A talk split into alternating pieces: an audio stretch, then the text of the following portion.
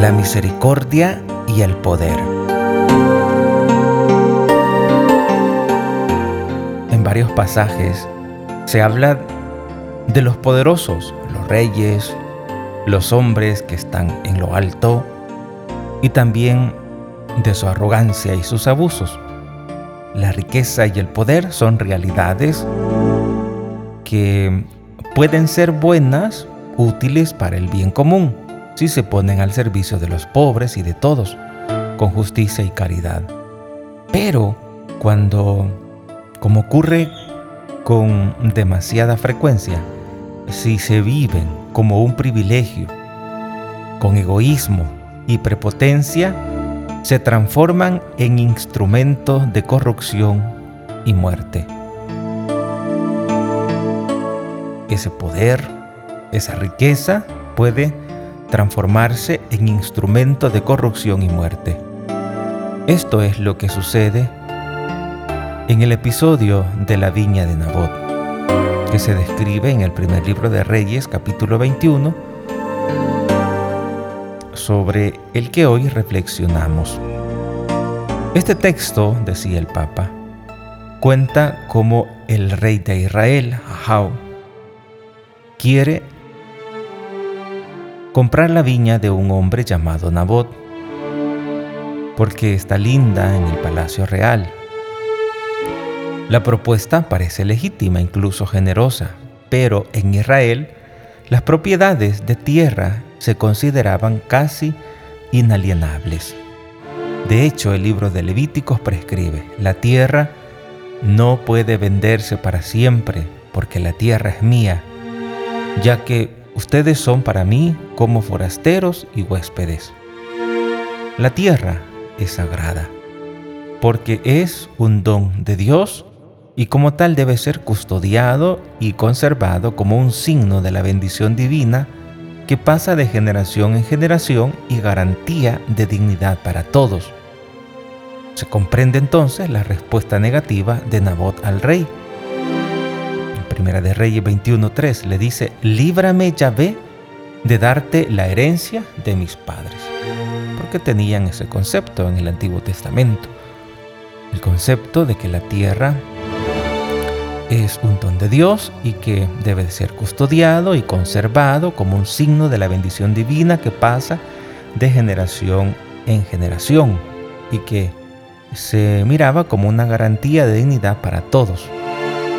Y entonces Nabot le dice al rey, líbrame, Yahvé, de darte la herencia de mis padres. El rey Ahab reacciona a esta negativa con amargura e indignación. Él se siente ofendido. Es el rey el poderoso, disminuido en su autoridad soberana y frustrado en la posibilidad de satisfacer su deseo de posesión. Al verlo tan abatido, su esposa Jezabel, una reina pagana que había incrementado los cultos idolátricos y que hacía matar a los profetas del Señor, como dice Primera de Reyes 18.4, dice allí en Primera de Reyes 18.4, cuando Jezabel exterminó a los profetas del Señor, Abdías, Abdías había tomado a cien de ellos y los había ocultado en una cueva, en dos grupos de 50, alimentándolos con pan y agua. Pues esta reina malvada mandaba matar a los profetas del Señor. Era sumamente mala, decía el Papa. Decide entonces intervenir. Las palabras que dirige al rey son muy significativas. Escuchad la maldad que esconde esta mujer. Le dice, ¿y eres tú el que ejerce la realeza en Israel? Levántate y come y que se alegre tu corazón. Yo te daré la viña de Nabot de Israel. Ella enfatiza el prestigio y el poder de Israel, que a su modo de ver está puesto en entredicho por la negativa de Nabot. Un poder que por el contrario ella considera absoluto y por el cual todo deseo del rey poderoso se convierte en una orden. El poder absoluto que era visto por esta mujer, por Jezabel. Ella enfatiza el prestigio y el poder del rey, que a su modo de ver está puesto de entredicho por la negativa de Nabot. Un poder que por el contrario ella considera absoluto,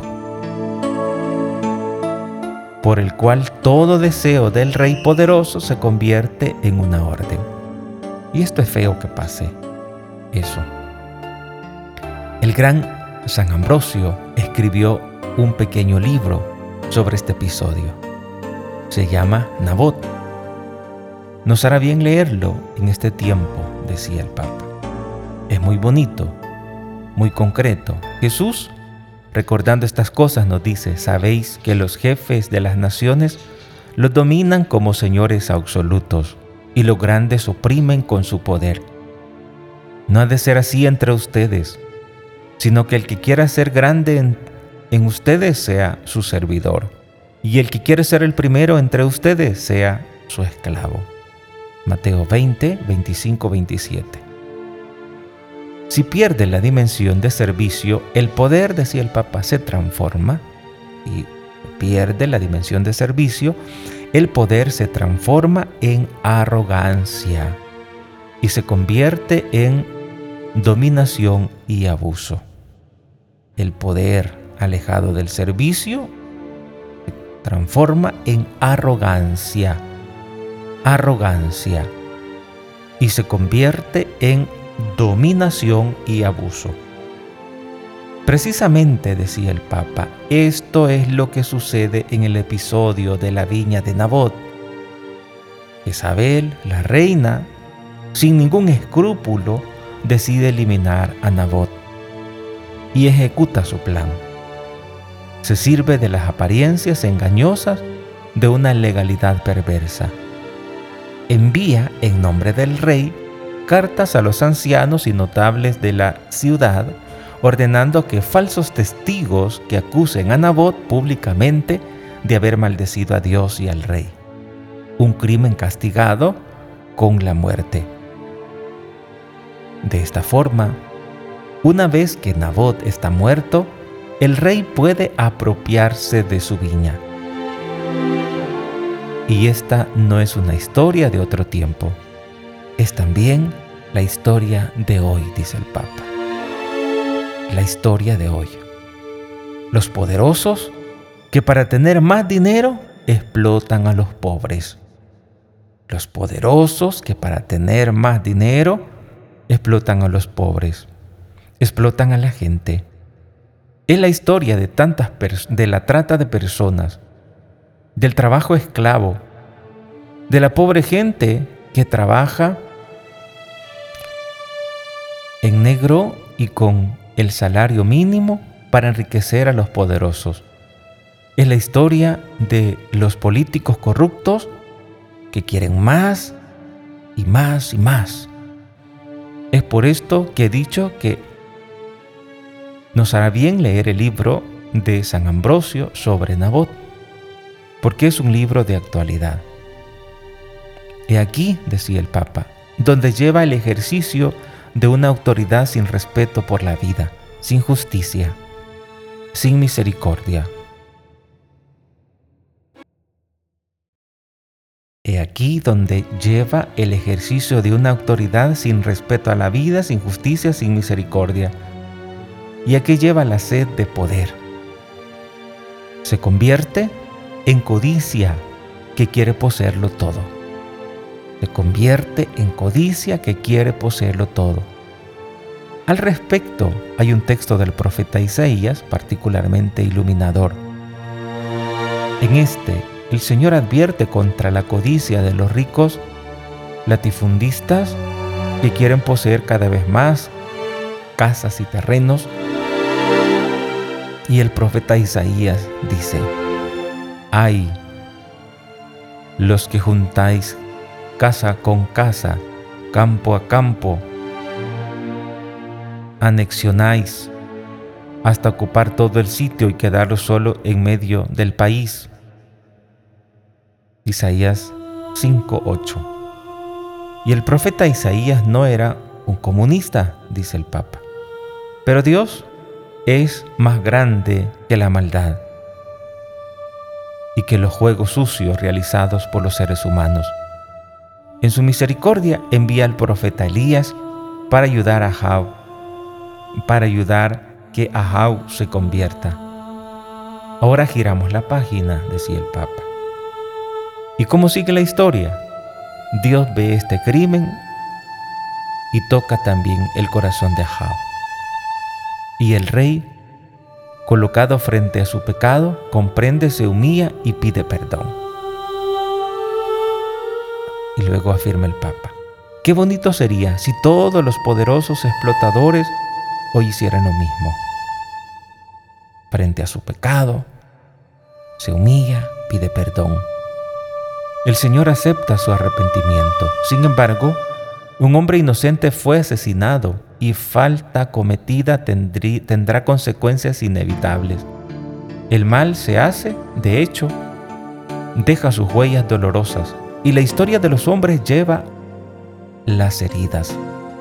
La misericordia muestra también, en este caso, la vía maestra que debe seguirse. La misericordia puede curar las heridas y puede cambiar la historia.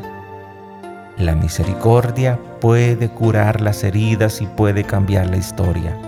Abre tu corazón a la misericordia. La misericordia divina es más fuerte que el pecado de los hombres. Es más fuerte. Este es el ejemplo de Ahab. Nosotros conocemos el poder cuando recordamos la venida del Hijo inocente de Dios que se hizo hombre con el fin de destruir el mal con su perdón. Jesucristo es el verdadero Rey. Pero su poder es completamente diferente. Su trono es la cruz. Él no es un rey que mata, sino que por el contrario, da la vida. Su ira hacia todos, especialmente a los más débiles, derrota la soledad y el destino de muerte al que conduce al pecado. Jesucristo, con su cercanía y ternura, lleva a los pecadores en el espacio de la gracia y el perdón. Y esta es la misericordia de Dios. Y ahí termina la audiencia general del día miércoles 24 de febrero del 2016. Queridos hermanos, que al escuchar estas palabras del Papa, nos podamos animar a trabajar por el bien de los demás. Que podamos ayudar a los demás. Que podamos tener el corazón dispuesto para que el fruto de nuestro trabajo sea para los demás. Y no vivamos de una manera egoísta, acaparando cosas y cosas y cosas sin ayudar al que lo necesita. Este es un don de Dios sin duda es algo que Dios va transformando el corazón del hombre en la medida en que el ser humano acepta el proyecto de Dios en su vida. Aceptemos la misericordia de Dios para reconocer nuestros pecados y poder pedir perdón a Dios y poder tener esa actitud que tuvo aquel hombre que dijo Señor, voy a devolver lo que, lo que he tomado injustamente y podamos mm, reparar y podamos ayudar a los demás para que nadie se quede en esta crisis y podamos mutuamente ayudarnos y que todos vivamos como esa familia de Dios, como esos hermanos que no dejan padecer al prójimo y que vivimos en esa hermandad. Que María nos ayude en este caminar espiritual.